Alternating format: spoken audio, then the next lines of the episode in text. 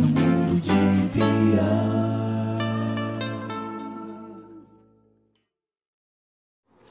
Olá, está começando mais um episódio do podcast No Mundo de Bia. E hoje nós vamos começar com um quadro especial chamado Curiosidades. O que vinha a ser esse quadro, Bianca? Esse quadro é onde a gente conta curiosidades de artistas da sétima arte, programas, filmes, TV e et al. E como estamos no mês da mulher, vamos começar com o pé direito, falando de uma revolucionária, pintora e feminista à frente do seu tempo, Frida Kahlo. Nascida em Mag Magdalena Carmen Frida Kahlo Caldeirão, em 6 de julho de 1907, em Cocaína, no México, Frida Kahlo, como era conhecida, levou ao mundo cores vibrantes, a energia mexicana e suas roupas e pinturas. Bom, eu vou falar aqui das curiosidades relacionadas a Frida Kahlo. Com seis anos de idade, a Frida teve poliomielite e por causa disso ela sofreu muito bullying na infância dela, o que levou o apelido Frida Perna de Pau. Para superar essas limitações, né, a Frida praticou vários esportes que eram ditos como só para homens, né? Que era futebol, lutas e natação. Quer dizer, a Frida é guerreirinha desde que ela nasceu, né? Desde, desde os seis anos de idade, quando ela teve poliomielite. E não existia, como hoje em dia existe essa discussão sobre é, esporte, né? Essas coisas, sobre coisas de mulher, coisas de, de homem. Então, ela já praticava, já era revolucionária e muito muito complicada nisso.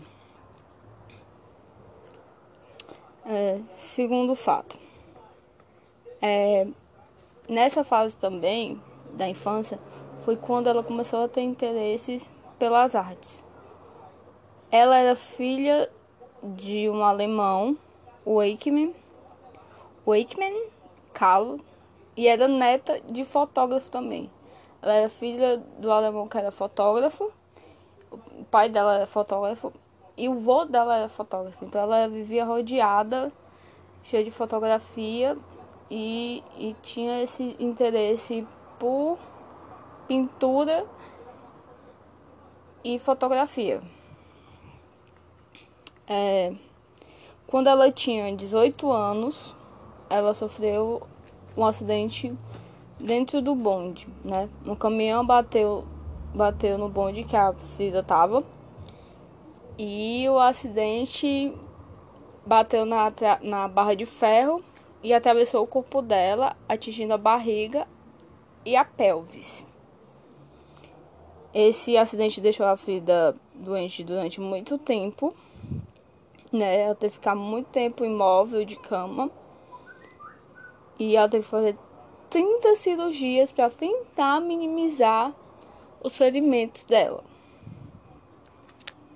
E foi durante esse tempo que ela começou, ela já pintava desde criança, mas aí ela intensificou é, é, esse lado pintora dela, né? Começou a pintar, tem uns retratos, umas, umas fotos demonstrando como ela pintava, né? Ela, ela acamada, colocava assim uma tela e pintavam na cama para expressar os sentimentos dela. O início da Frida foi com retratos, né? Autorretratos, com que ela, ela vivia, assim como eu estava explicando, né? É... Meu Deus, eu vou cortar isso tudo. Eu espero que eu corte isso tudo. O primeiro quadro da Frida foi que é outro, o, o quarto fato. Quarto fato. Primeiro quadro. O primeiro quadro que ela pintou foi um autorretrato. Ela vestida no vestido de veludo em 1926. Essa obra ela fez para presentear o namorado dela na época, né, o Alejandro Gomes Arias. E depois a obra ficou mundialmente conhecida mas a Frida só ficou só ficou conhecida mesmo depois da morte dela, depois que ela morreu, assim como o Van Gogh e vários outros artistas. Uma característica na, na Frida é que ela não tinha vergonha de abordar é, é, é, coisas que não eram discutidas na época, ainda mais por uma mulher, né? Que era abortos, partos, feminicídio e algumas coisas meio chocantes para a época. Que hoje em dia não deixam de ser chocantes, mas hoje em dia a gente já tem um leve debate sobre isso. É, uma das obras mais marcantes dela é chamada de Uno Quantos Piquetitos, que é uma que na tela é possível ver uma mulher nua, ensanguentada, em uma cama e um homem ao seu lado, segurando uma faca. Que retrata um relacionamento abusivo, né? De ciúmes pela mulher e e é isso. E ele, e ele tenta dizer ao juiz que foi apenas alguns cortes muito pequenos, né, tentando ser absolvido. Outro fato que as pessoas falavam bastante da Frida é que ela tinha um visual muito peculiar, né? Que é as sobrancelhas, né, dela, o estilo, é, ela era muito exagerada, né? Dita exagerada. Gostava muito de estampas florais e, e levava muito da cultura dela no, no seu estilo de, de vestir, nas suas bijuterias, né? Levava o México para o mundo. E essa, essa essa característica que a Frida tinha, foi que fez ela levar o México para o mundo, né? é, chamando muita atenção por quem passava, né? As roupas dela muito coloridas, né? Que tapavam as cicatrizes que ela tinha, né? Porque ela tinha que usar roupas mais compridas porque, e muitas saias para tentar cobrir os ferimentos que ela tinha, né? Os machucados, porque como ela era é, cheia de dores, cheia de, de hematomas, ela tinha que cobrir tudo. Então ela, ela se meio que se disfarçava por, por, esse, por esse estilo, né? Por essas roupas. Em 1945, a Frida apresentou um quadro em que ela chamou o Hitler de o grande ditador Hitler, né, Adolf Hitler, chamou ele de criança perdida, né?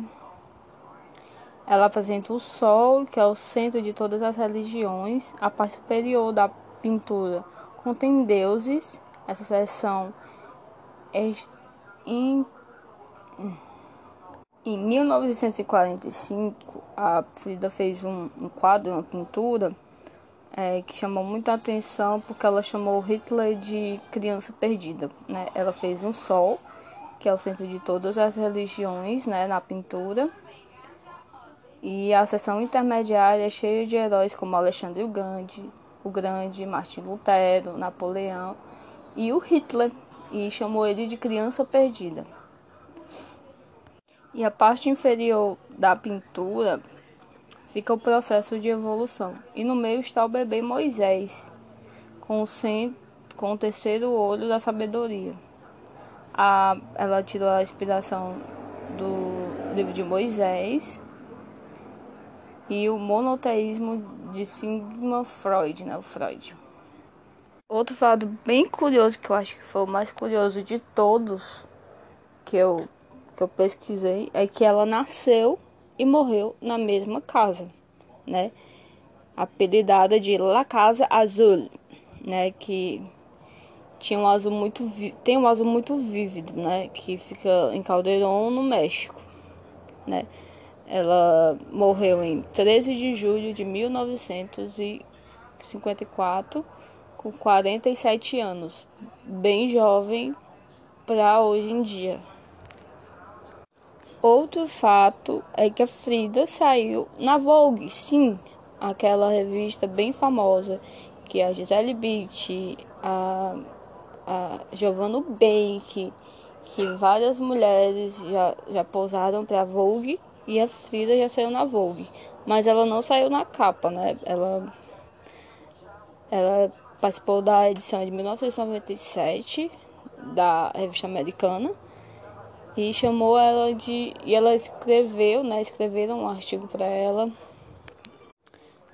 E a Frida já apareceu na Vogue, sim, não na capa, mas na edição de outubro de 1987.